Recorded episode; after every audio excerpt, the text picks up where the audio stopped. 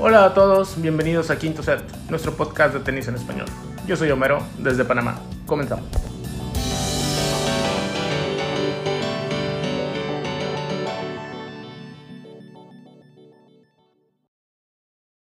Hola a todos, hola a todas, bienvenidos, bienvenidas a Quinto Set. Gracias por darle clic al enlace, gracias por estar con nosotros en un episodio más. Vaya semanita que tuvimos, eh, ya de muchos torneos, ya parece que dentro de la normalidad de lo que eran los torneos, ya están eh, empezando a suceder, ya conocemos más campeones, ya se jugaron más partidos también de jugadores eh, más importantes si queremos verlo de esa manera y vamos a platicar de todo un poco. El episodio de hoy también se va a poner bueno. Así que gracias por estar con nosotros. Para platicar está Miriam. ¿Cómo andas, Miriam? Hola a todos, bienvenidos a Quinto Set. Si les gusta el debate, quédense porque este episodio se va a poner buenísimo. Exacto. Guille, ¿cómo andas, amigo? Hola a todos, muchas gracias por escucharnos. Eh, estoy muy seguro que va a ser un gran debate. Y también está Pau. ¿Cómo estás, Pau? Hola, ¿cómo están todos? Un gusto siempre saludarlos y ojalá les guste el episodio de hoy. Gracias, Pau. Y el hombre que es eh, uno solo contra toda una multitud, parece. Homero, ¿cómo estás, Homero? Hola, Rodrigo. Hola a todos. muchas gracias por escucharnos y sí, quédense porque se va a poner bueno este debate. Y bueno, el, el, episodio pasado ya hablábamos de regresos triunfales. Hoy tenemos otro regreso triunfal también a Quinto Set. Está David con nosotros. ¿Cómo andas, David? Hola, ¿qué tal? Muy buenas. Eh, con ganas de, de, de debatir sobre este podcast hoy y seguro que se va a poner interesante. Así es, así que gracias nuevamente por estar eh, con nosotros, ya sea que nos escuchen como siempre lo hacen, eh, todo el episodio, que nos escuchen por partes. Gracias por estar aquí. Haciendo un pequeño recuento acerca de lo que nos dejó esta semana, tuvimos eh, un par de torneos en cada uno de los circuitos. Tuvimos Buenos Aires y tuvimos Rotterdam en, en el circuito ATP y en la WTA tuvimos Doha y Lyon también. Quizás la historia o el cuento de hadas de Buenos Aires sigue siendo lo de los hermanos Serundolo que eh, escribieron prácticamente la historia dentro de su propio país en estas dos semanas, tanto eh, en los dos torneos que se llevaron a cabo y de Rotterdam, bueno, antes de dejar Buenos Aires también lo que hizo Benoit Per eh, se cuece aparte también. Y si queremos a lo mejor hablar un poquito de, de, Rotterdam o de lo que sucedió en Rotterdam, pues seguramente las eliminaciones bastante tempranas, tanto de Zverev como de Medvedev, que jugaron el torneo.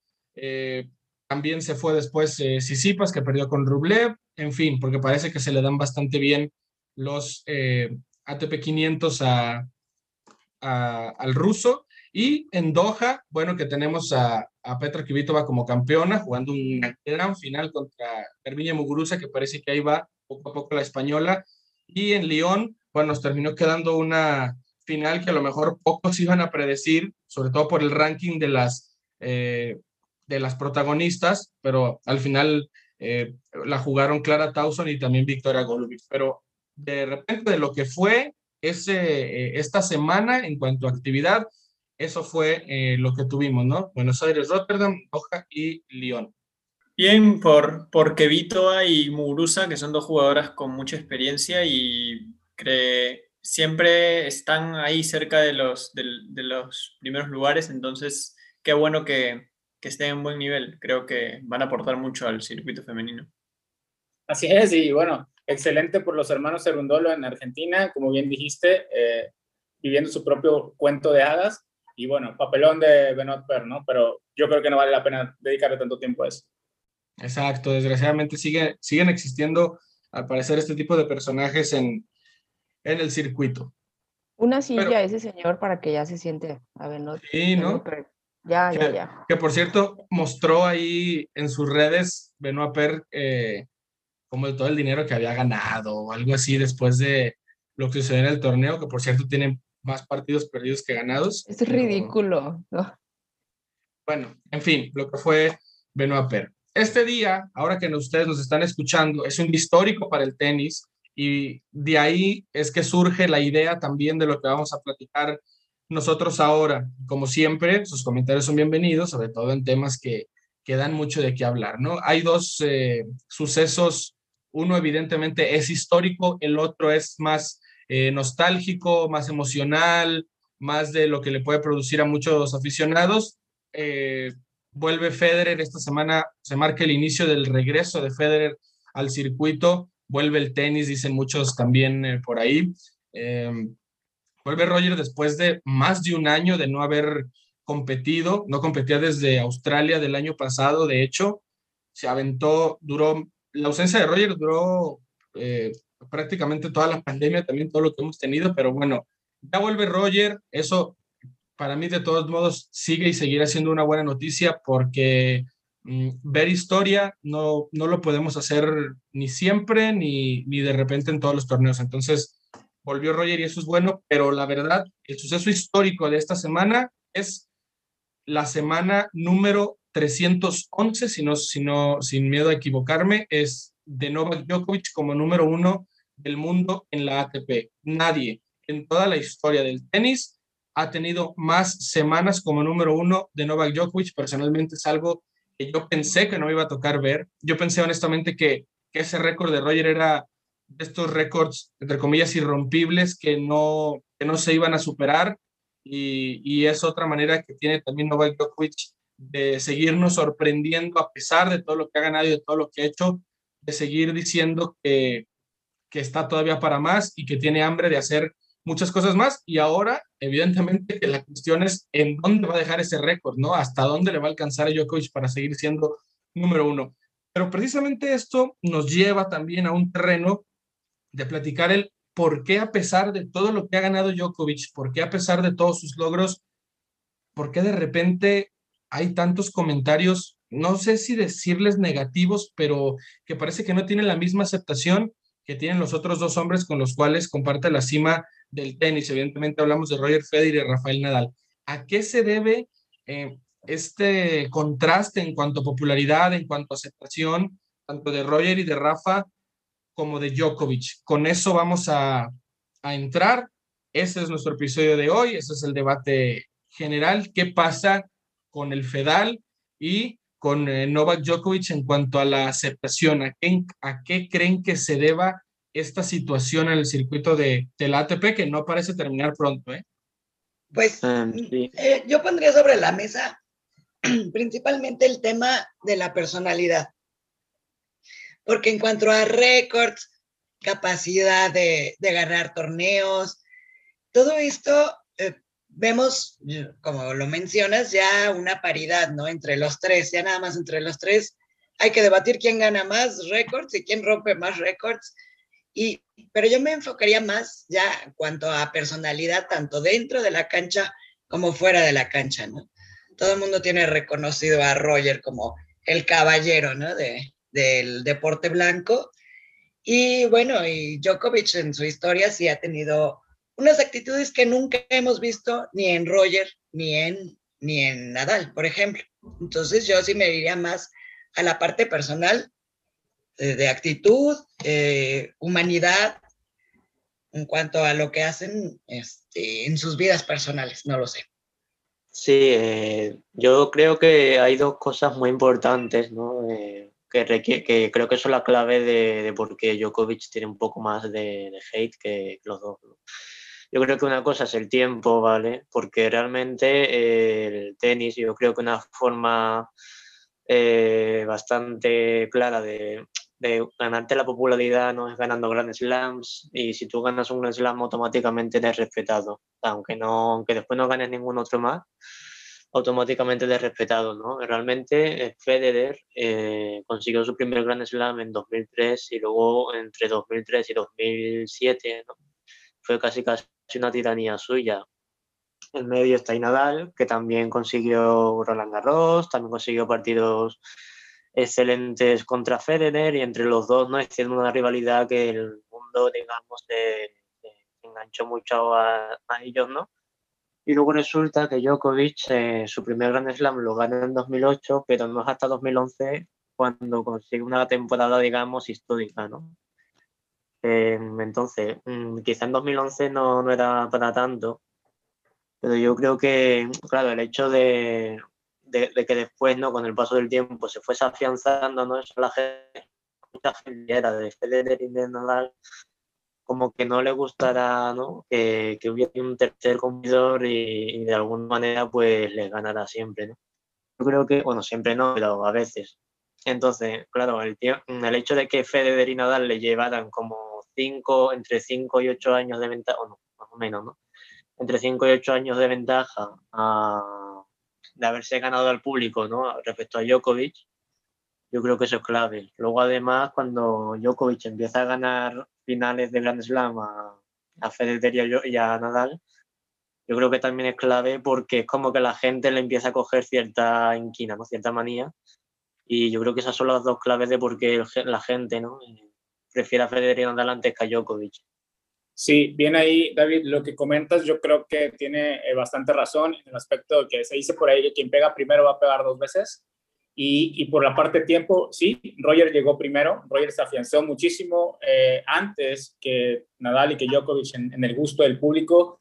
Eh, ese dominio que ejerció entre 2003 y 2007, donde realmente ganaba todo, a excepción de, de Roland Garros. Y eso fue haciendo que la gente empezara a tener un, fanatismo por, Roger, una admiración por todo lo que estaba logrando. Después, como bien dices, llega, llega Rafa, llega a, hacerle ese contrapeso y a crear ese, ese afer de dos que teníamos en la ATP, donde era eh, Roger y Rafa, y, siempre se hablaba en algún momento de Rafa decir que era el eterno segundo, ¿no? Porque no podía alcanzar a Roger en, en, en quitarle el primer lugar del ATP, y ahí estuve dos años. En el medio, como bien dices, aparece Nole y creo que un poco lo que causó esa animadversión de inicio fue que Nole no llegó al, al, circuito o a esa rivalidad, a meterse en esa rivalidad desde el punto de vista tenístico. Si, si nos remontamos a 2007, 2008, la verdad es que Djokovic era mucho más recordado por, por todo su espectáculo dentro de cancha, con las imitaciones que hacía, con, con todas esas que incluso le, le denominaban de Joker por, por, las bromas que hacía en sus conferencias de prensa y que a lo mejor a la gente no, no, le gustaban y mucho menos a los jugadores porque esas imitaciones eran, este, en algunos casos las consideraban ofensivas, ¿no? Eh, yo recuerdo las imitaciones que hacía de, de Rafa, las imitaciones que hacía de María, de Andy Roddick, que por más que él quería verlas como chistosas, hasta cierto punto no eran tan agradables ni para el público ni para los jugadores. Nada. Sí, yo parto, yo quería partir desde lo que comentaba Miriam en cuanto a la personalidad. Yo me por dos, dos caminitos se preguntan, uno sería el de la personalidad, el otro sería que no sé cómo fue realmente qué pasó o, o qué rollo ahí, pero pues al final Rafa Nadal y Roger Federer supieron llevar una buena relación de amistad y, la llevan todavía hasta ahorita y tienen muchísimo respeto dentro ahora no me falla por corrigir en el Australian Open que gana que gana Roger este en el, en el último creo que fue 2019 eh, él mismo dice, o sea, si yo pudiera compartir este, este premio, yo lo compartiría definitivamente con Rafa. O sea, sí fue una, una rivalidad que tanto los medios como nosotros como aficionados a lo mejor queríamos em, marcar, pero ellos solitos dijeron, o sea, nos respetamos mutuamente, ¿no? Entonces, eh, yo parto por ese punto de la personalidad de Djokovic, que se quiere hacer como el gracioso. Eh, siento que se esfuerza mucho por caer bien a las, a las personas, por caer bien al público. Y la verdad es que no, o sea, al final a mí personalmente pues se me hacía pues como ofensivo. Yo nunca lo vi como alguien que iba a amenazar al puesto de Rafa o lo que ha conseguido Roger, ni mucho menos, pero pues realmente no le encontraba así como que yo dijera, wow, o sea, qué tipo, o, lo voy a ver o algo así. Entonces, eh, es, ese, es ese punto, o sea, como que él, él llegó y así como que quiero encajar, y pues ya había una, una amistad entre Roger y, y, y llega así como de, híjole, me parece como que tú sobras aquí, ¿no? Eh, yo, yo me voy por, ese, por esas, esos caminitos, esas vertientes, que la gente pues ya se sintió más acomodada, más identificada con, con esos dos monstruos, ¿no? Nadal y, y Federer, sobre todo con, con Federer. Quería eh, tocar el punto sobre la, conducta un poco. Creo que, como bien mencionó eh, Miriam, si no me equivoco, el tenis se, caracterizaba un poco por personajes caballeros, ¿no? Y llega Djokovic, que de por sí, de repente no creo que siempre quiera eh, mostrar cierta actitud eh, graciosa para quedar bien, sino que de repente también es su forma de ser. Eh, y una persona, pues, que no tiene por qué tampoco ocultar cómo es, ¿no? Entonces creo que Djokovic de todas formas debe ser una persona muy extrovertida y alguien que, que, por ahí trata de, de, tener conductas quizá distintas a lo que nos habíamos acostumbrado como aficionados, ¿no? A personajes como Roger y Nadal que son igual efusivos en la cancha, pero no son tampoco tan tan showmans, por así decirlo. Djokovic tampoco llega a ser el showman como Fields, pero creo que igual tiene esa, esa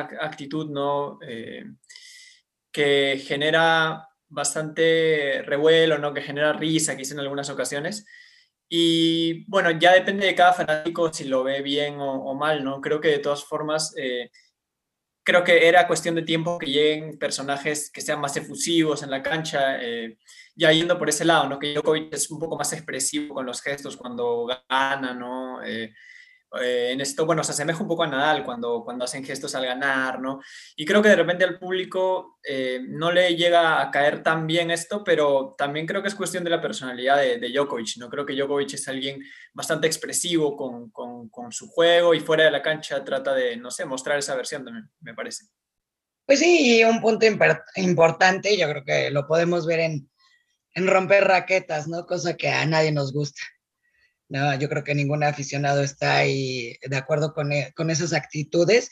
Y en eso, sí, pues podemos hacer el conteo, no de, no de gran slam, sino de raquetas rotas en las canchas con, con este tipo de actitudes que tiene Djokovic que, que no nos gusta, ¿no? A mí, cuando le agarró su etapa de, de romperse la playera porque perdía un punto, bueno, me, me parecía toda una falta de respeto al, al, deporte, ¿no? Si ha tenido, mm. puede ser todo lo extrovertido que, que, quieras, pero hay ciertos límites, yo creo que dentro de la cancha no, no se pueden pasar, ¿no? Y, y Rafa y Roger, pues darán las expresiones que hagan. Bueno, Roger es rarísimo verlo hacer una expresión, ¿no? Cuando lo ves enojado, hasta te sorprende, ¿no? Decir, uy, ya se enojó Roger, ¿no? Es, es son mentalidades totalmente diferentes. Yo estoy de acuerdo en, en lo que dice Guille de, de, que cada quien tiene su personalidad, pero hay ciertas actitudes que pues realmente a mucha gente no nos gustan, ¿no? Y, y ahí esa es la base. Sí, luego también me gustaría destacar un par de cosas, ¿no? Yo creo que también Federer y Nadal, ¿no? La relación que, que han tenido siempre fuera de la pista también ha sido bastante buena, como comentabais. Pero además hay algunos hechos que han hecho, ¿no? Eh, que han sido también, yo creo que en su momento bastante claves, ¿no? O sea, en su momento estos dos jugadores hicieron también partidos benéficos, ¿no? El Match for Africa famoso, que hicieron como, no sé, cinco partidos o por ahí, cuatro o cinco partidos. Em, y luego también hay otra cosa que creo que también es importante a la hora de conseguir nuevos fans, que yo creo que es no solo ya la personalidad ni, ni que ganen títulos ni nada, sino también el estilo de juego. Uh, hablamos de tenis, ¿no? Mm, a ver, esto es muy subjetivo, pero yo creo que en general mucha gente eh, le parece más atractivo el tenis de Federer o el de Nadal que el de Djokovic. Eh, Djokovic es un poco menos, bueno, menos elegante quizá que el de Federer, o, pero bueno, es, muy bueno por supuesto, pero quiero decir, es a lo mejor más atractivo para mucha gente. Y eso a la hora de captar nueva gente, ¿no? nuevos fans, eh, también creo que es importante, no solo lo que pase fuera de la pista o alguna polémica. No claro, Un poco lo que pasa con Medvedev, ¿no? Sí, yo, yo realmente eh, creo, creo, que, creo que mucho de lo que dice David realmente es eh, mm, el centro, no quiero decir, o sea, que todo gira alrededor de eso, pero yo creo que es gran parte mm, de lo que pasa aquí y, y no hay que recordarnos que eh, como dicen, eh, siempre en gusto se rompen géneros, todo esto, y yo creo que sí entra muchísimo el factor eh, subjetivo en este caso, porque mm, a final de cuentas, si tú comparas los números, si tú comparas las carreras, están muy cerca uno de los otros dos, o sea, sea quien sea entre quienes compares. Y, yo creo, desde mi punto de vista, aunque yo a mí también me fascina y yo me encanta verlo y, y, todo lo que pase, creo, sin miedo a que me caigan por ahí a lo mejor críticas o algo, que sí se ha exagerado un poco con lo que eh, puede ser Roger para el tenis. Que ojo que es, es, una cosa brutal lo que hizo Roger por el tenis, porque eh, podemos hablar de supuestos y lo que quieran, pero Federer lo, lo potenció a un nivel increíble, como, no sé, como Tiger, el golf, como Jordan, el básquetbol. Esa es la figura de Roger como tal en el tenis y por eso eso también entra en un comparativo de grandeza, creo yo. Además, añádele que cuando el tipo juega parece que está bailando ballet, o sea, es una cosa eh, genial ver, ver a Roger como tal, o sea, e, y eso es a la vista, habrá, puede haber quien dice que también que no le guste, que le parece arrogante, porque también esos comentarios he visto acerca de Roger, pero el tipo tiene los golpes eh, muy bonitos, que de hecho era lo que, se le, lo que se le achacaba también a Nadal, por el otro lado, cuando salió como esta especie de contraparte, y que Nadal era todo lo contrario, o sea, por ahí creo que, no sé si es una crónica o son unos comentarios eh, dentro de la transmisión en la, en la final de Wimbledon del 2008, que decía, es que parece que juega o que es un caballero como contra un gladiador o como contra un Hércules, o sea, uno salió a la pista con un, con un pantalón, con un suéter, eh, que parecía de, punto de cruz y, el tipo con el cabello súper alineado y el otro sin mangas, con los pantalones hasta abajo de las rodillas. Y era lo que muchos decían de Rafa y por eso no les gustaba, porque tiraba a la derecha y la pasaba por encima de la cabeza y luego cómo gritaba Rafa, lo que gritaba, porque eso, ni si Roger ni siquiera es como que haga sonidos. Entonces todo eso influía, siento yo, como en la percepción. Entonces, la figura de Federer se volvió como la figura de lo que es ser el jugador de tenis, ¿no?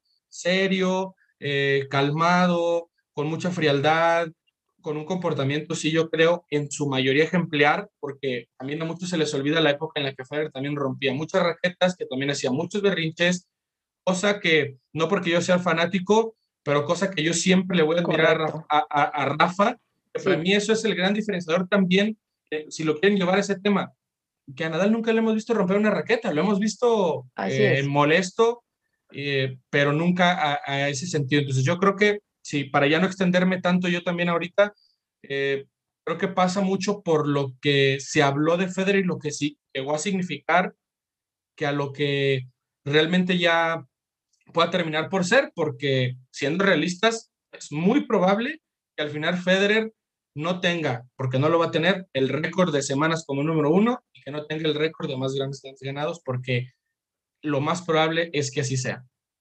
Rodrigo, pero es que, mira, acabas de mencionar algo súper importante y yo no, voy a, yo no voy a debatir ni a discutir sobre lo que significa Roger para el tenis, porque me queda claro que a raíz de, del surgimiento de él como figura se vino esa masificación de la que ya hemos hablado antes, que, que se volvió la imagen del tenis y que yo creo que va a seguir siendo la imagen del tenis, no aún y cuando después que se retire, pero hasta qué punto esa importancia y esa relevancia que tomó Roger para la ATP y para el tenis en general, lo llevó y llevó a, su mismo eh, equipo de marketing, a su mismo equipo de, que lo rodea, a convertirlo en un personaje y no en una persona real. Yo recuerdo esa, esa publicidad que se hizo en 2009 cuando hicieron el juego de palabras con la palabra perfecto y en el medio de la palabra que se juntan la R y la F. El logo de Roger. El logo de Roger Federer y entonces era una, tal cual, llevar a un, a un personaje, a un jugador de tenis al, al nivel de una perfección, y entonces te vendían ese personaje. Y después llegaron dos jugadores que creo yo, como personas mucho más auténticos, que le vinieron a romper ese esquema a, a la ATP. Al final a Nadal lo terminaron aceptando porque Nadal terminó convirtiéndose en ese después de ser ese rival, se terminó convirtiendo como en ese D'Artagnan de Roger Federer, eran como los amigos inseparables y que hacían muchas cosas juntos. Es un gran punto, es un gran punto, Mero. Sí. Los hicieron los partidos benéficos y de repente como que no le, yo siento que fue como que quiso entrar, no lo dejaron entrar, como que ellos dijeron, no, el pastel es de nosotros, y de repente no les armó su propia fiesta, se armó su propio pastel, y de repente la fiesta y el pastel de no les estaba volviendo más grande. Entonces, y al, al, final del día, si tú ves ahorita eh, el head-to-head entre, entre Nole contra Rafa y contra, contra Roger, en la cancha los ha superado. A nivel mediático, eso yo creo que nunca va a suceder. A nivel aceptación, creo que tampoco va a suceder por muchas de las cosas que ya hemos mencionado. Pero la verdad es que ese, esta rivalidad que, que se forjó entre el, el federalismo contra Nole, hasta qué cierto punto es en la conjunción de dos personajes contra una persona que muestra mucho más auténtica. Aunque por lo que has mencionado, creo que, que sí que tiene bastante, bastante sentido, ¿no? Lo, lo que mencionas. Y también creo que si, si no se me ha pasado algún punto que han mencionado, pero quería poner otro sobre la mesa, que era eh, que, es algo más reciente también, que quizá eh, Roger y Rafa estuvieron un poco más en conjunto con la ATP y Djokovic estuvo eh, incluso el año pasado con la creación de una nueva asociación de jugadores. Entonces también creo que eso en los últimos meses generó también un poco de, de división, ¿no? que no, no, viendo a Djokovic como el rebelde, como el que va por su lado y que está como generando más división y como que Roger y Rafa son los que tratan de, unir y quizá esa, esa, esa forma de verlo eh, también generó como que un poco de, discordia contra. Eh, y Guille, de lo que mencionas, eh, ¿tú qué explicación le encuentras? ¿Es realmente una actitud para mejorar el tenis o es de estos recursos que tiene Djokovic de repente de, querer sobresalir, ¿no? de estar armando escándalo, como dice, ah, una declaración de Nadal diciendo, ¿no? ¿sabéis qué? Es que todos hacemos mucho por el tenis, pero no estamos robando cámara y diciéndolo frente a todos los medios. Entonces, ¿es una actitud o es un recurso o es realmente de corazón? Eh, a mí me parece que sí, Djokovic tiene la intención de, mejorar las condiciones. Yo creo que sí lo hace de buena fe, pero creo que sí comparto un poco de que de repente eh, ha causado más, más eh, revuelo, ha tratado de ser más mediático y no sé si esto sea bueno o malo porque cuando también uno trata de relucir un problema, trata de hacerlo visible, ¿no? Entonces creo que también esa era la, idea de, de, Djokovic. Pero en eso sí, bueno, en algún momento, en lo personal, yo creía, yo creo, considero que, de repente no era la mejor forma lo que estaba haciendo, pero yo creo que sí, si tiene buena intención, yo creo que sí tiene una buena intención y que no es cuestión de egos, o sea, no es cuestión de tratar de relucir él, pero de repente sí, no, tiene, yo sí comparto que no era la mejor, no es la mejor forma, ¿no? Pero yo creo que no es cuestión de, de él, ¿no? De él resarcirse, ¿no? De él tratando de ser ese, ese personaje, ¿no? Ese El salvador de todos. Claro, yo creo que no va por ese lado, pero, pero sí comparto que de repente las formas no, no eran las, las correctas.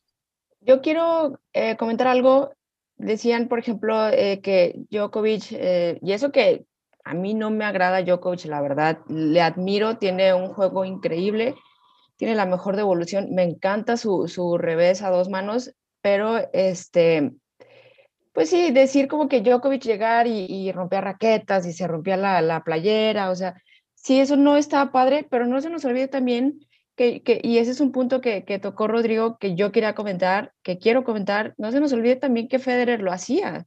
Es más, cuando salió con el cabello teñido de, de, de rubio, fue así como de, ¿qué le pasa a este chico, no? O sea, ¿qué, qué está pasando?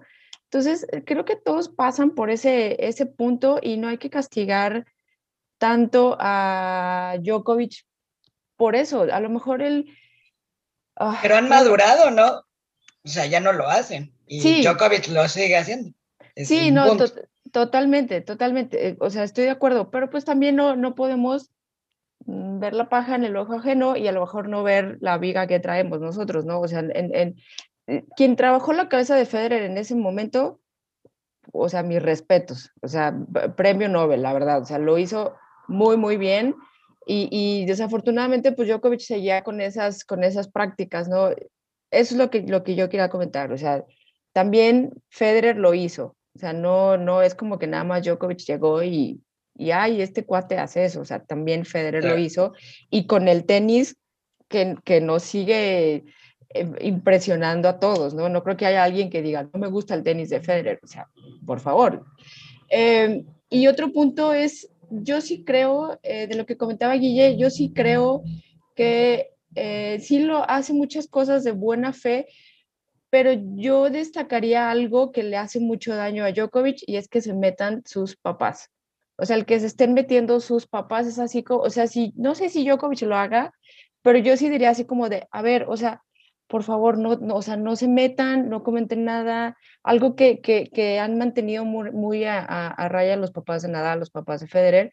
Entonces, acá el problema de Djokovic es que los papás van y se meten y es así como de, de verdad, o sea, ya siéntese, señor, o sea, ya siéntese, señor, o sea, por favor, no se metan, no sé si Djokovic lo haga, es más, no sé si el mismo Djokovic les diga, venga, o sea, eh, comenten algo. Entonces, por esa parte, eso le ha hecho mucho daño a él. Yo creo que si los papás no se metieran, sería una historia completamente diferente de Djokovic. O sea, el hecho de que el señor haya comentado de, de que Federer siga jugando, que mejor ya se retire, es así como de no, no, no, no, o sea, punto malo, o sea, ¿con quién te vienes a meter? ¿De quién vienes a, comentar? De alguien, o sea, que es histórico en el, en el tenis, o sea, va a dejar de jugar y, y las generaciones van a seguir hablando de quién era Roger Federer. Entonces, pues ahí yo también, yo es lo único que yo le veo mal a Djokovic, no sé, insisto, no sé si, lo trabajó, si no lo trabajó, si lo ha hablado con, con, con sus papás, con su papá sobre todo, pero híjole, ahí en, esa parte yo sí le pongo una, una tacha terrible, ¿no?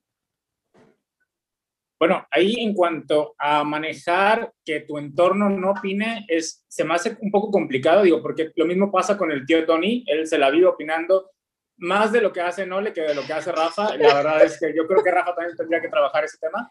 Este, pero... Sí, pero ha sido menos, o sea, y no se ha metido, bueno, dale, dale, dale. No, y otra de las cosas que yo quería mencionar es lo que decía Guille. A mí me parece, me pareció muy mal que siendo quizá los otros dos que realmente le pueden dar el, el gran peso contra la ATP a, lo que estaba haciendo, a lo que estaba haciendo Nole, que son Roger y Rafa, ellos hayan decidido como que seguir jugando a lo políticamente correcto y seguir como quedando bien con, con la ATP y decir, no, ¿sabes qué? Es que yo no me involucro, pues yo estoy bien desde mi trinchera y la verdad lo que pase, pues no es un momento para decidir si sí o si no. Entonces, ¿cuándo va a ser un momento? Porque al final del día, ellos también son parte de ese gran circo. Y sí, quizás son menos perjudicados o mucho más beneficiados de las condiciones actuales que se tienen en la ATP, pero la verdad es que lo hemos comentado antes, sí, si bien se lo han ganado, no son parejas y no le está buscando eso. Si está haciendo más show de lo que se debería hacer con su activismo, eso es aparte. Pero imaginen que hubiera sido si realmente Roger y Rafa dicen, va el nuevo sindicato, va, ponemos nuestras propias reglas como jugadores va, buscamos mejores condiciones para nosotros como jugadores, yo creo que en serio la ATP ahorita estaría pensando muchísimo más en sus jugadores que en mantener el gran negocio que es. Bueno, pero ahí yo creo que quizás nos salimos un poco de tema en cuanto a lo que estamos hablando, que es la popularidad y la percepción que hay de, de los tenistas como dentro de la opinión de los aficionados. Y bueno, salvo que pueda yo estar equivocado, evidentemente, no creo que el factor la ATP que sea como un diferenciador eh, importante, porque además yo en su momento yo sí recuerdo a Nadal quejarse bastante de, del calendario, que era un calendario muy, muy saturado, que eran demasiados torneos y demasiados seguidos. Eh, yo recuerdo a Nadal cuando tuvo estas, no las más recientes, pero las primeras eh, polémicas acerca de, de, un posible doping, de que si se, se usaba alguna sustancia o algo así.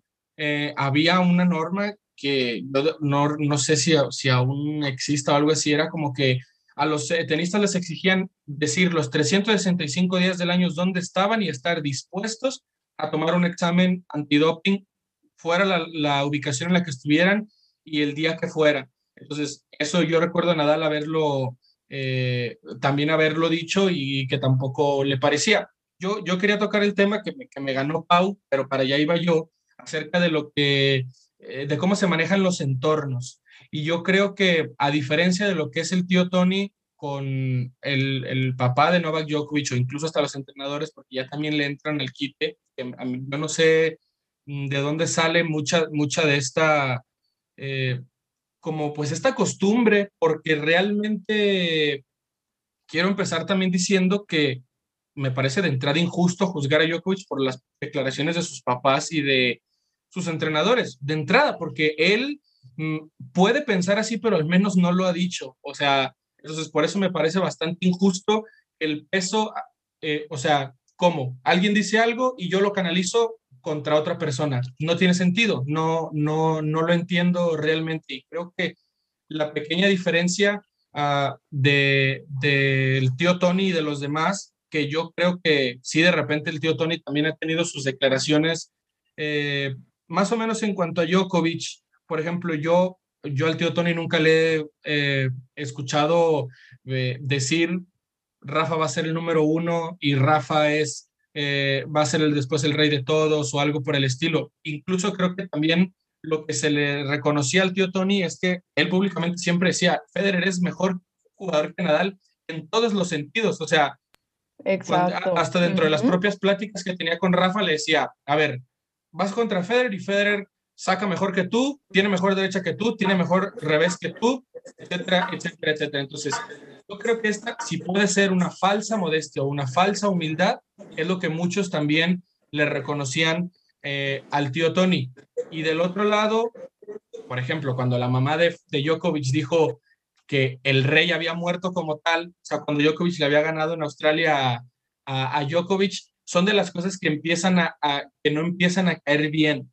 Eh, después también lo que, como lo que dices, Pau, que dices después su papá sobre Federer, es meterte con los favoritos de la afición y después por eso es, es o sea, vas a topar con pared. Pero lo que yo decía es, no es justo juzgar a Djokovic por esto. O sea, yo lo, hablo y lo traigo como otro de los factores por los cuales también se desgasta la figura de Djokovic, pero no me parece justo en lo absoluto que se le juzgue por lo que dice gente de su entorno.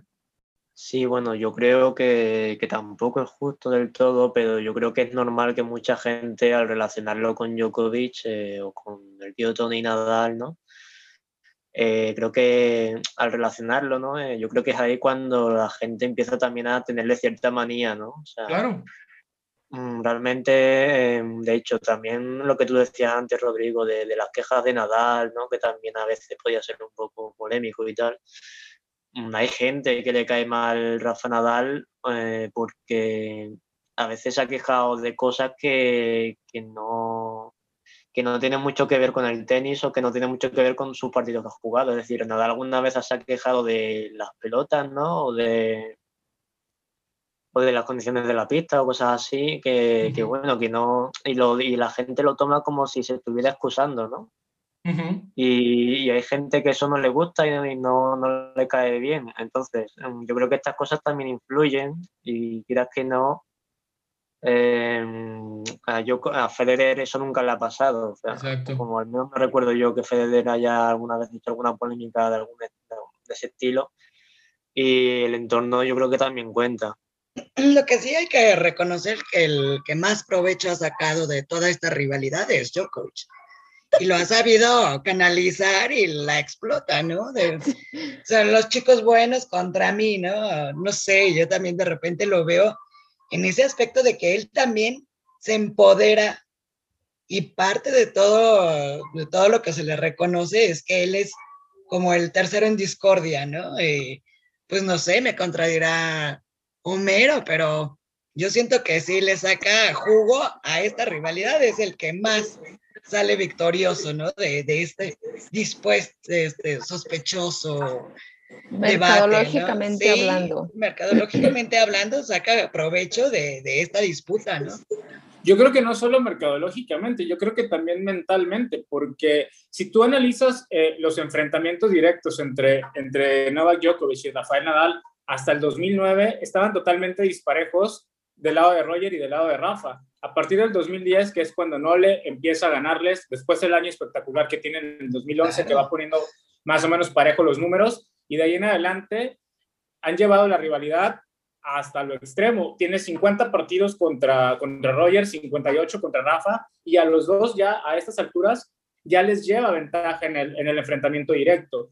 Entonces, yo creo que sí ha sacado mucha ventaja de todo ese odio, si sí lo queremos eh, llamar, recibido por parte del federalismo, en que lo ha sabido canalizar como para decir, ok, me van a odiar, odienme por una buena razón, y es que les voy a estar ganando constantemente.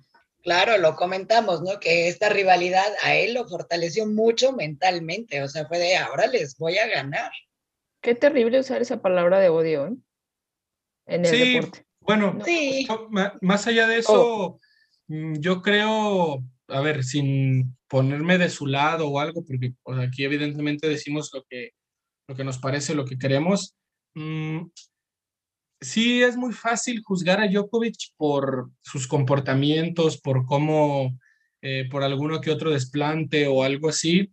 Y digo, yo a veces trato como evidentemente de ponerme en, los zapatos de cada quien o algo por el estilo y mm, debe ser muy difícil ser tan bueno y haber hecho cosas tan históricas y que aún así la gente diga de manera tan sencilla, entre comillas, que dos personas están por encima de ti y que nunca las vas a alcanzar. Entonces, yo creo que todos los deportistas tienen su ego también, o sea, eh, por más de que lo quieran eh, ocultar, eh, muchas veces lo han dicho de la mentalidad competitiva que tiene Nadal, incluso en, en, otros, en otros temas que no tienen nada que ver con el tenis, de que sus amigos han dicho, es que no podemos ir a jugar golf con él tranquilos porque después va perdiendo y se enoja y, de todos siempre nos quiere ganar y, ese tipo de cosas. Entonces, por ahí habría que saber, estaría muy interesante que Roger fuera 100% honesto, no, no quiere decir que no lo sea, pero saber qué piensa Roger de que ya no va a tener el récord de más semanas de número uno. No sé si, si a Roger también pueda que le entre como esa, eh, o sea, como que le afecta su ego de decir, siempre estuve yo en la cima y ahora ya no lo voy a estar. Entonces, el hecho de, de, de, Djokovic saber si sentirse bueno y que por ahí no le den el valor eh, que tiene, porque por ejemplo, el, a Djokovic pocas veces lo toman en cuenta como cuando hablamos del mejor deportista de la historia, ¿no? Hablando de, todos los, de todas las disciplinas o algo, Djokovic para mí tiene argumentos de sobra. Entonces, por ahí no, no sé qué tanto se puede entender de, decir, pues es que también lo que él quiere es el reconocimiento que, que sí merece y que sí merece y que yo creo que no se le ha dado durante mucho tiempo precisamente por esta animadversión que es inmediatamente reducirlo a, sí, Djokovic, lo que quieras, y gana lo que quieras, y haz lo que quieras, pero siempre vas a estar por debajo de Fede y Nadal. No, hombre, no, o sea, yo creo que, que, que, o sea, no es descabellado pensar que después Djokovic va a ser el que va a tener más Grand Slams, más números, más semanas como número uno del mundo, y ¿para dónde te vas a hacer? O sea, como, ¿por qué no vas a decir que Djokovic es el mejor tenista de la historia? O sea, eh, suena descabellado y para muchos de nosotros pueda sonar eh, como que siempre tuvimos a Federer y a Nadal ahí, pero al final, si Djokovic termina con 20, ¿qué te gusta? 4, 25 Grand Slams por alguna razón y y los demás terminan con 22, con 21, pues no color, no hay, no hay que debatir. ya me estoy adelantando demasiado, pues, pero parte de lo que, de lo que yo quería acompañar lo que decía. Oye, y, la verdad es, eh, yo sí quiero comentar que lo que ha hecho Djokovic, por ejemplo, en, en, en toda la zona de los países balcánicos, o sea, es increíble, o sea, el tipo, la verdad, llegó, rompió muchos esquemas, o sea, sí hay que reconocerle que tiene tiene un buen tenis y yo lo, yo lo decía, este, creo que en el episodio pasado, para mí es el tipo que físicamente está más fuerte de los tres, si hablamos del, del, del Victory. O sea, es, es, eh, está bien mentalmente, o sea, es lo que hace, despedaza a los rivales, juega con la cabeza, que fue lo que hizo con alguien que al menos yo consideraba como muy muy frío mentalmente, Medvedev. Que es Medvedev, sí, sí, sí, Y este, o sea, mentalmente, o sea, para mí despedaza mentalmente a, sus, a sus rivales, o sea, sí tiene lo físico, pero mentalmente yo lo veo muy, muy fuerte, les pasa por encima y ya después viene lo físico. Entonces, ¿Qué físico? ¿Las lesiones? Bueno, ustedes no nos ven, pero entre comillas, ¿no? Abro comillas, cierro comillas, este, en fin, las lesiones de Djokovic. Eh, pero bueno, este, a lo que iba a decir, reconocerle esa parte de lo que ha conseguido en la región balcánica. Y ya después a lo mejor viene este, un Dimitrov ahí con, con Hungría, que bueno, pues también pasamos desapercibido. Y ahorita viene Sisipas, ¿no? En la parte de, de, lo que es Grecia, hablando de la región balcánica, pero sí, es, es, es alguien que al menos a mí en lo personal, Djokovic sí me gusta verlo, no soy muy fanática de, de, él como Homero en este caso, pero, pero sí hay que reconocerle todos esos, esos logros que tiene, que tiene él y es un buen tenista y hay que darle su lugar como, como bien dice, dice Rodrigo, o sea, si, si ya está superando a un, a un Federer y puede conseguir más, pues sí darle ese reconocimiento, que honestamente no creo que eso los tenga preocupados a ellos, ¿eh? como tenistas. O sea, no creo que Federer diga, sí, ya me rebasó Djokovic, este, no voy a poder dormir, o voy a dejar de comer, o voy a jugar más. No, la verdad no. ¿Quién sabe? Em, eh, yo, yo, bueno, a mi parecer. Dudo ¿eh? mucho que sea así, ¿eh? Dudo mucho que sea así. O sea, no a un nivel eh, de no comer, no dormir, pero quién sabe. Claro, de que les preocupa, les preocupa. Los tres están peleando por lo mismo, esa es una. La espinita, pero Sí, pero, pero o sea, Federer, por ejemplo, ya, ya tiene, si hablamos, si nos vamos, movemos un poquito al ámbito personal, pues ya está completo, él está bien, eh, no sé, ya consiguió cuantas cosas pudo y yo creo, creo eh, que a lo mejor está jugando tenis porque le gusta y porque se le da. Y yo lo he dicho en episodios anteriores, él nació para ser tenista, o sea, él o sea, llegó a este mundo y fue así, tú vas a ser tenista, compadre, ya vienes completo y vas a conseguir todo lo que tienes que conseguir y el cote ya lo hizo. O sea, entonces así como tiene todo el talento, o sea, él, viene 101% completo para ser tenista, ¿no? Entonces ese, ese, era, ese era mi punto y yo creo que, sin embargo, yo creo que a Djokovic sí le quita un poco el sueño, así como de, a ver, ya lo conseguí, voy a seguir, voy a seguir, ¿qué tengo que hacer para seguir trabajando con esto? Para cerrar mi participación en el, en el tema. Claro, ahí sí, sí te doy la razón y además lo que mencionaste de el, aporte a, los países balcánicos, ¿no? Y muchos tenistas de, Serbia y de Bosnia también han, mencionado la importancia de Djokovic eh, para su crecimiento. Exacto. Y también quería, quería mencionar un poco sobre lo, lo, que decía Rodrigo, ¿no? De que se le cuestiona a Djokovic por la personalidad y de que no se lo valora. Y bueno, eso sí le doy la razón y creo que a Djokovic también yo considero que, ha pensado en no cambiar su forma de ser porque lo critiquen, sino que él, eh, por cómo es, igual ha seguido eh, obteniendo los resultados y ha seguido a, su forma, ¿no? Creo que, eh, no sé, me imagino que si tuviera otra, otra personalidad, diría, uy, el público no, no, no está tan afianzado conmigo, entonces de repente puedo cambiar algo, pero creo que él no, creo que de todas formas ha, preferido mantenerse como es, ¿no? Eh, y no sé, no digo que sea bueno o malo, pero es algo para, para definir y por eso es que creo que muchos del eh, Fedal eh, no lo han o lo siguen como que atacando porque lo critican y él sigue su forma de ser, ¿no? O sea, él sigue siendo Novak Djokovic y no, no cambia, ¿no? Entonces creo que eso también es algo a tomar en cuenta, de que por eso es que los fanáticos de, de Fer y Nadal por ahí no, no, no logran eh, tener ese apego con Djokovic, ¿no? Eh, me parece.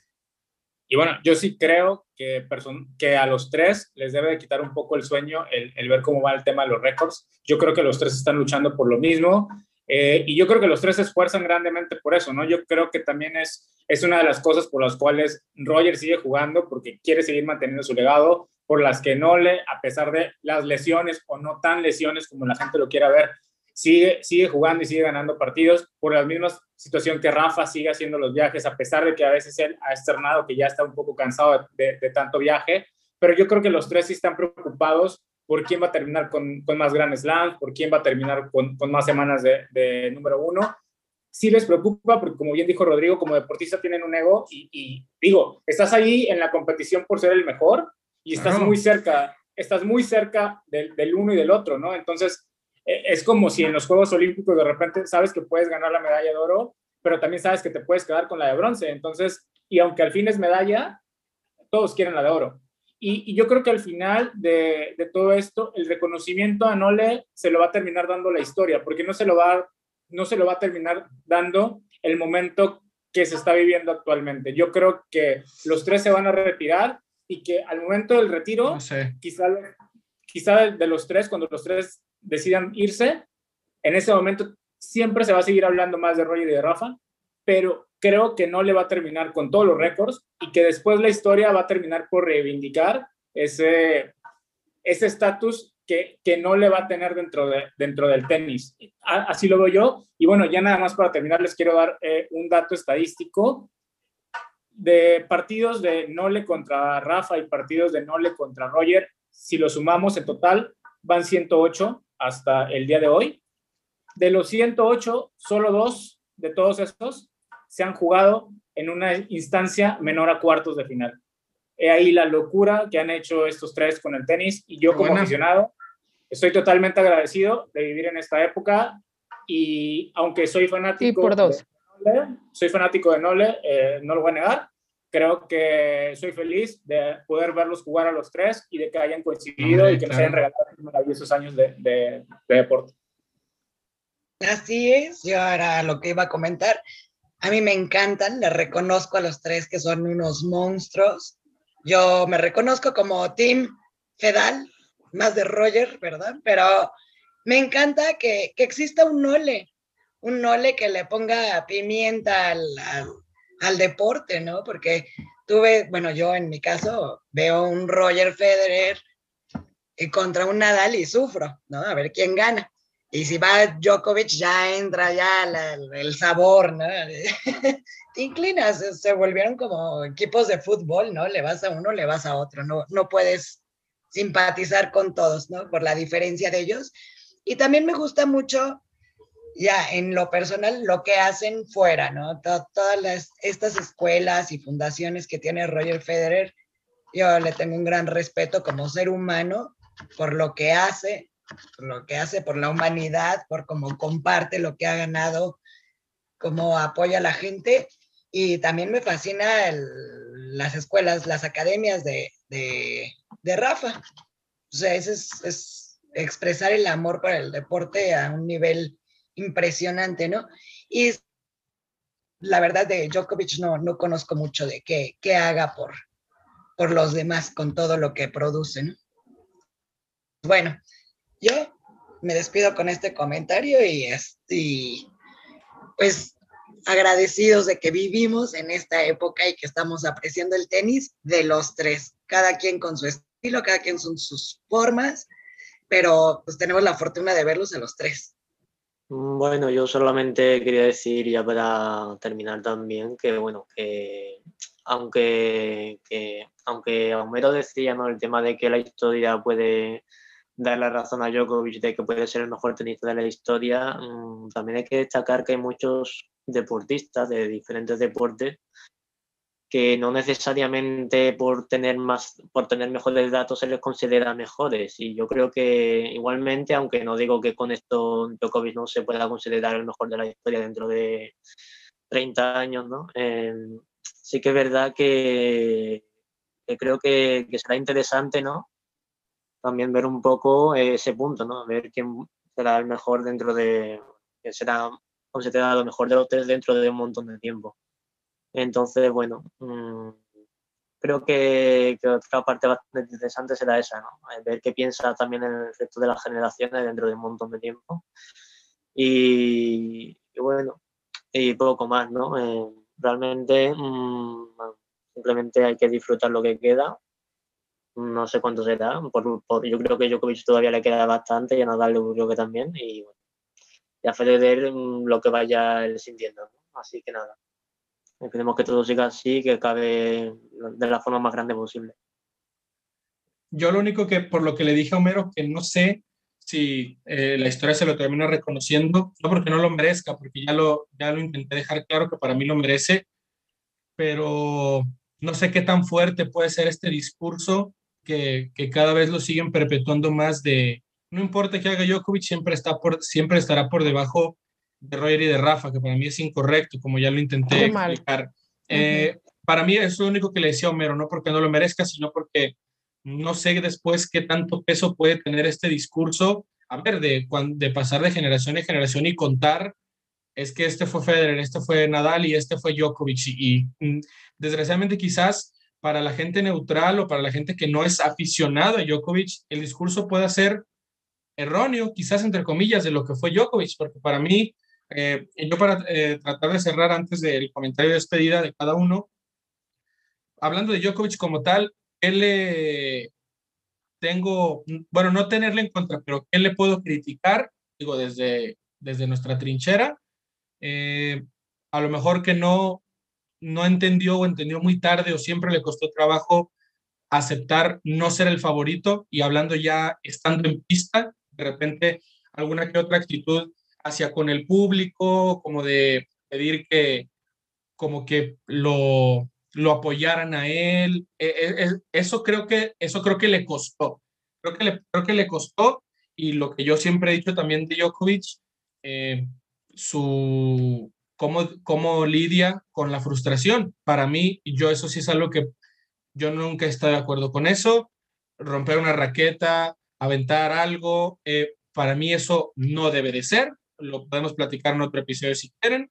Eh, yo, de ahí yo de ahí destaco siempre, y no porque yo sea fanático, pero la ética de trabajo de Nadal eh, a Djokovic, sin ir más lejos, le costó una sanción, le costó una expulsión de un gran slam. No, eso no, no, no, hay, no hay que olvidarlo. ¿Qué puedo decir a favor de Djokovic? Para mí es un monstruo, siempre lo he dicho, es el jugador más completo que he visto en una cancha de tenis, ah, más allá de lo que quieran decir de, de, la belleza, entre comillas, que es ver jugar a Federer, de cualquier otra cosa, para mí el más completo de los tres es Djokovic. Djokovic tiene todo, quizás la volea por ahí, todavía la, siga entrenando, pero eh, es un monstruo absoluto y, y se ha sabido mantener sano, digo, dentro de estas polémicas que no me interesa entrar mucho, mucho en ellas, pero, pero realmente es el que se ha sabido mantener más sano, digo, el tiempo por ahí desde 2017 para acá, como que ya le dijo, hey, eh, ya es hora de ponerme también de acuerdo contigo a ver cómo vamos, pero realmente nunca tuvo, creo yo, además de esa del 2017 del codo, que fue cuando se perdió mitad del año, nunca tuvo una lesión tan importante como una de rodilla de Rafa o como una de la espalda de Fer, que también llegó ya después, que también llegó ya después, pero eh, eh, es que Djokovic es, pues, ¿qué, qué, qué más puedo decir? Es que es un monstruo, o sea, para mí es, es un tenista que lo tiene todo, por, por eso lo decía. Rodrigo, ahí nada más me, me, parece un poco injusto que para alguien que, como tú, que es súper fan de Serena Williams, le critiques a Djokovic romper raquetas, ¿no? Cuando Serena es la máster de romper raquetas. Y no la estoy criticando, yo también soy fan de ella. Este, y creo que es una forma de manejar la, la frustración en cancha, pero sí me parece como, o sea, uh, Serena sí lo puede hacer, pero Djokovic no. Entonces, contra comparando. Ah, bueno, lo que pasa es que en este episodio estamos hablando de Federer, de Nadal y de Djokovic, pero si quieres hablar de Serena, podemos hablar en un episodio de ella. Eh, para mí es, es, una, es una actitud eh, que no va. Por eso te digo, si la, quiere, si la quieres traer, pues tráela, pero no porque sea Serena puede hacerlo. O sea, ¿qué quieres que te diga? Romper una raqueta para mí está mal. Para mí, una, para, mí para mí darle un pelotazo a alguien está mal. O sea, te llames Serena, te llames eh, Djokovic, te llames Federer, se hace el papa o se hace el que sea, para mí, si rompes una raqueta está mal. O sea, ¿qué, quieres que te diga? Para mí está mal. También, o sea, ya, lo mencioné también empezando. Pues exacto, o sea, podemos entrar a, discusiones sobre otros terrenos. Yo nunca he dicho que romper una raqueta por ser serena está bien. Eh, o no sé si por ahí se me escapó o lo leíste por algún lado, pero yo realmente nunca lo dije. Eh, para mí romper una raqueta está mal seas quien seas, eh, que más bien era, mm, no estamos hablando de él como tal porque es Fedal contra, contra Djokovic y quizás se nos pudo haber pasado y negar un poco en él, pero eso es lo que yo siempre he dicho, para mí la ética de trabajo de Rafael Nadal es la ética de trabajo que debería tener un tenista. Lo digo así como dije de Federer y como dije de Djokovic, hay de frustraciones a frustraciones y para mí golpear algo no está bien, no es parte de una frustración, de, eh, manejar sanamente una frustración, por decirlo eh, de alguna manera, pero es lo que, es lo que creo y, y ya lo dije, las cosas buenas y las malas de, de Djokovic, así es, como, así es como yo lo veo. Comentarios finales, amigos y amigas, compañeros y compañeras, como decía nuestro querido expresidente, bueno, no tan querido, pero algunos de, uno de los, uno de los tantos expresidentes que tuvimos en, en México. Eh, eh, bueno, antes de los comentarios finales, recordar que lo que viene, a ver, se vienen también algunos torneos, viene Doha, que es el regreso de, de su majestad, porque todavía lo sigue siendo, y para mí me parece ¿Redobles? un, me parece un, me parece un gran, es un gran apodo, un gran apodo, su majestad, me parece un gran apodo. Eh, viene también el torneo de Santiago, viene otro torneo en Marsella, viene el primer Masters 1000 en la historia del circuito femenino, denominado de esta manera, es Dubai, y viene el abierto de Zapopan, que ahí voy a estar, estoy muy emocionado, eh, me va a tocar cubrir el torneo, pero eh, es dentro de, dentro de lo que viene, ¿no? Eh, evidentemente la noticia va a ser la, hablando en pista, el regreso de Roger, pero esta semana, para que la apunten todos en su calendario, va a ser recordada como la semana en la que Novak Djokovic rompió, para mí, uno de los récords más difíciles de romper en el circuito de la ATP, y eso, como decía Homero, alguna vez en la historia se va a recordar porque no sabemos en cuánto va a dejar el récord, que me parece otra brutalidad. Eh, comentarios finales, compañeros y compañeras, para despedirnos. Pau. Nada, eh, pues sí, nada más, sí, darle el valor que se merece a, a Novak Djokovic por lo que ya comentaba, lo que consiguió ahí en la zona de toda la zona de los Balcanes, por eh, su tenis, porque definitivamente para mí es el tenista más fuerte física y mentalmente. Y bueno, pues ojalá les haya gustado este, este episodio y por favor no olviden de darse una vuelta por nuestras redes sociales para dejar todos sus comentarios. Y si tienen temas o puntos a, tratar, ahí los, los estaremos leyendo con mucho gusto. Y como siempre, compañeros, siempre es un gusto saludarlos. Y bueno, pues aquí estamos para lo que, para lo que nos, nos depare el tenis. Ya nos vamos, Guille. ¿Cualquier otra cosa? Sí, bueno, resaltar que igual siempre eh, cada aficionado irá con, con el suyo, pero claro. se deberá valorar a, los tres por, por, todo lo conseguido y bueno, también que creo que el crecimiento de las redes sociales ha contribuido a este debate, ¿no? Eh, entre los tres. Creo que si hubiera sido otra época quizá no hubiera habido tanta eh, polémica, por así decirlo. Y bueno, esperemos que nos depara esta semana. Va a ser muy interesante todo lo que, lo que los torneos que vienen, así que seguro estaremos con mucho más análisis, debate y mucho tenis. Correcto. Nos vamos, eh, David. Sí, bueno, yo poco más que comentar, simplemente pues eso lo que decía, ¿no? Eh, disfrutar de esta época que, yo creo que va a ser histórica no para el tenis, sino para el deporte. Y al final solamente el tiempo decidirá quién va a ser mejor y quién va, bueno, y que y las opiniones de la gente con el paso del tiempo pues también habrá que verlas, ¿no? Sobre todo porque ahora todo puede ser muy fanático, muy subjetivo, pero veremos con el paso del tiempo cómo puede cambiar esto. Correcto, vámonos, Miriam. Bueno, yo quiero nombrar a Homero como embajador para recolectar firmas para que le hagan a Djokovic su Funko Pop. que fue un tema en la semana entre nosotros y bueno, pues se merece. Yo, yo, yo, te sigo, yo te sigo, Mero, yo te sigo. Vamos a recolectar firmas y a exigir. Oye, si, hay Funko, si hay Funko Pop de, de ¿por qué no va a haber de, de Djokovic? Claro, por Dios, por pues favor. fue lo que yo dije. Homero va a ser el embajador Respeto, por favor, respeto. La primera misión de, de, de, quinto set va a ser conseguir el Funko Pop. Exacto. bueno, pues siempre un placer compartir con ustedes. Es una delicia platicar. Nos encanta que nos escriban, que nos den sus comentarios para enriquecernos. Y por la, por la minoría que representabas en esta conversación, Homero, te dejo cerrar. Comentarios finales, amigo, gracias por estar en este episodio también. No, bueno, solo para recalcar que como aficionado agradecido por, por, coincidir en esta, en esta época en la que esos tres monstruos nos están regalando todos estos grandes partidos, esa gran rivalidad y sobre todo esos grandes récords que, que entre ellos mismos se van quitando y, y, se van peleando. Eh, nada, a seguir disfrutando el tenis. Se viene una excelente semana con diferentes torneos alrededor del mundo. Se viene el regreso del tenis a México. Suerte en Zapopan. Y muchas gracias a todos por, este, por escucharnos y síganos en nuestras redes sociales. Déjenos este, todos sus comentarios, lo que les gusta, lo que no. Y los que se quieran unir al barco de la familia Nole, pues adelante me pueden seguir. Y si no, pues también, me, pueden no seguir, pero este, pues adelante. Fuerza, Homero.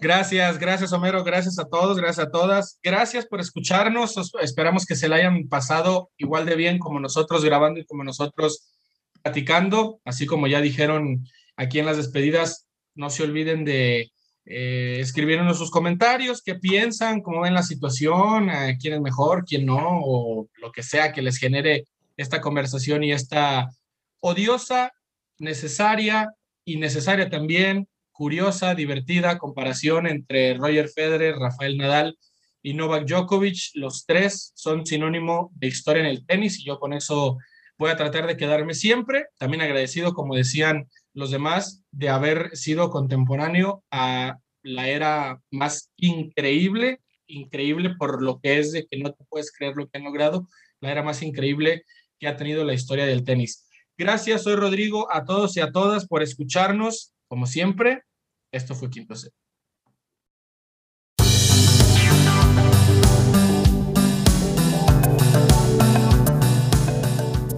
Gracias por escuchar Quinto Set. Síganos en Twitter e Instagram en arroba quinto set-bajo. Los esperamos el próximo lunes.